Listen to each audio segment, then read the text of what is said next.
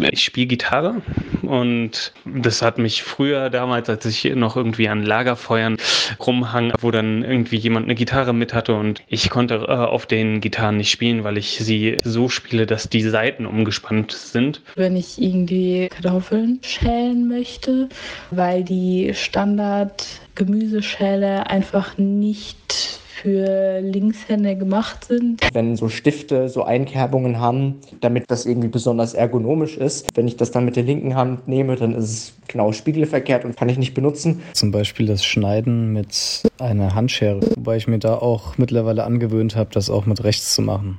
Das sagen uns einige Linkshänderinnen und wie ihnen geht es vielen.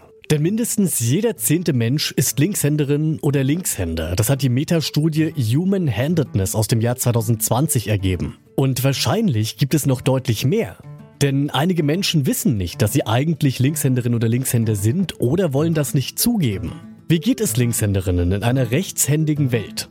Das fragen wir uns heute. Mein Name ist Til Schibitz. Hi.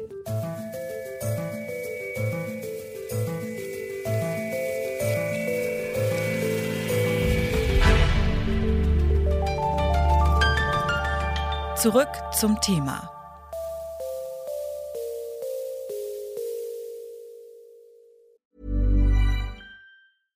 Bitte widmet eure Aufmerksamkeit unserem Werbepartner.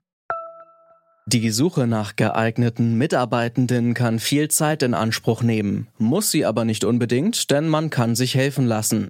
Zum Beispiel mit den Premium-Stellenanzeigen von Indeed, denn damit wird eure Stellenanzeige in der Suche sichtbarer und Bewerberinnen und Bewerber werden schneller auf euch aufmerksam.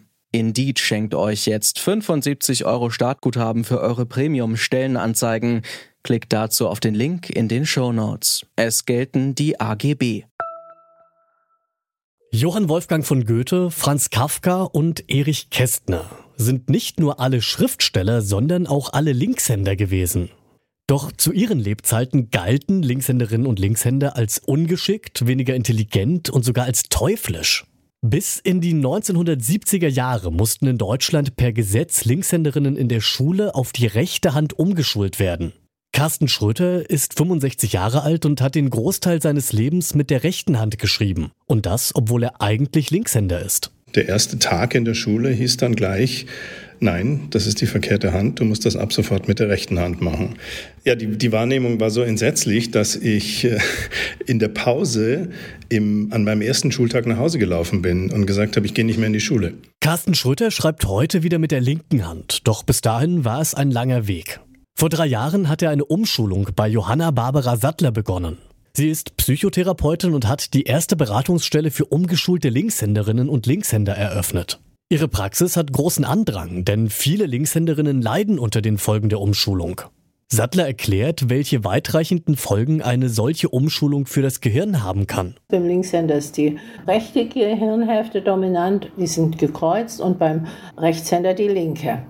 Und wenn ich jetzt mit der nicht dominanten Hand Sachen machen soll, dann wird es oben immer falsch programmiert. Das ist eigentlich von der anderen Seite programmiert. Ein Stückchen kann man das lernen, aber ein Stückchen ist der Befehl immer wieder auf der dominanten Seite. Und das kann zu einer Überbelastung führen, zum Beispiel auch zu Konzentrations- und Gedächtnisschwierigkeiten, zu Wortfindungsproblemen, manchmal auch zu einer nicht so schönen Schrift. Und daraus entstehen dann oft auch Sekundärprobleme, emotionale Sachen. Bei manchen geht es schon auch in Verhaltensauffälligkeiten oder in psychosomatische Schwierigkeiten. Auch Carsten Schröter hatte Probleme mit der Konzentration, mit der Koordination und schließlich auch mit Schmerzen in der Hand. Das war nämlich der ausschlaggebende Punkt, mich zu diesem Thema zu informieren, weil ich immer mehr mit der rechten Hand, wenn ich geschrieben habe, krampfartige Schmerzen bekommen habe. Das ging dann so weit, dass ich schließlich nur noch meine Unterschrift schreiben konnte, ohne Schmerzen zu bekommen. Anfangs war gar nicht klar, ob Carsten Schröter eine solche Umschulung helfen könnte oder ob sie überhaupt möglich ist. Denn in einigen Fällen würde Johanna Barbara Sattler eine Umschulung nicht empfehlen. Zum Beispiel bei Menschen mit multipler Sklerose oder bei Migränepatientinnen. Außerdem kann eine Umschulung eine große psychische Belastung sein. Psychotherapeutin Sattler betont, dass auch das soziale Umfeld stimmen muss. Wenn es dort Probleme gibt, ist es womöglich wichtiger, diese zuerst zu klären. In Sattlers Beratung kommen übrigens nicht nur Linkshänderinnen, sondern auch Eltern oder auch Lehrerinnen und Erzieherinnen. Denn auch wenn eine Umschulung heute laut Strafgesetzbuch als Körperverletzung gilt, lernen immer noch Linkshänderinnen mit rechts zu schreiben. Wie ist das möglich? Kinder schulen sich zum Teil selber um. Die hören manchmal auch, dass Linkshändigkeit doch was Negatives ist in der Familie, dass äh, Linkshänder Probleme hätten und je nachdem orientieren sie sich auch ein bisschen dann auf die Rechtshändige um. Kinder, die einen wechselnden, unklaren Handgebrauch haben, die zum Beispiel die Sachen auf der linken Seite mit der linken Hand machen und mit, auf der rechten mit der rechten Seite. Die wechseln dann immer weiter und laufen Gefahr, dass sie in der doch rechtsorientierten Gesellschaft nach rechts umgeschult werden. Einige Menschen wissen auch gar nicht, dass sie eigentlich Linkshänderinnen sind, sondern vermuten es nur. Um die Händigkeit festzustellen, braucht es professionelle Tests. Klar ist, Linkshänderinnen haben es im Alltag in vielen Dingen etwas schwerer. Stecker am Arbeitsplatz liegen rechts am Schreibtisch, im Orchester sind alle Geigen nach rechts ausgerichtet und sogar Notknöpfe sind auf der rechten Seite angebracht. Doch nur selten beschweren sich Linkshänderinnen deswegen. Denn laut Johanna Barbara Sattler wollen sie oft nicht auffallen. Die Linkshänder probieren das zu kompensieren und wollen nicht auffallen und das ist ein großes Problem, warum das in der Gesellschaft sich nicht durchsetzt.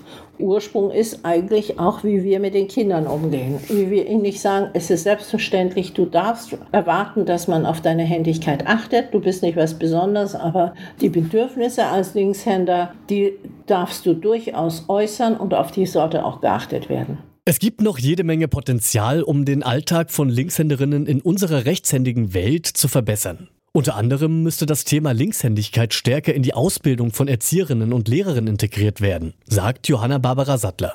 Sie schlägt vor, damit schon kurz nach der Geburt anzufangen. Im Grunde könnte man auch schon bei den Hebammen ansetzen und dort die Information weitertragen. Noch flächendeckender wäre aber das medizinische Vorsorgeheft, also das ärztliche Vorsorgeheft, was jede Mutter bekommt, wenn das Kind geboren ist.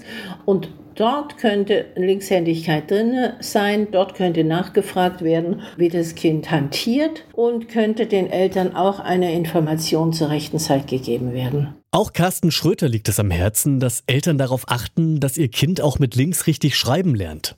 Mit Mitte 60 macht er wieder Schreibübungen und Hausaufgaben, wie damals in der Schule. Nur eben mit einem Unterschied. Ich bin jetzt sehr happy, meine Schrift zu sehen und auch dabei zu sehen, dass die schmerzlos geschrieben wurde. Das ist also eine richtige Befreiung.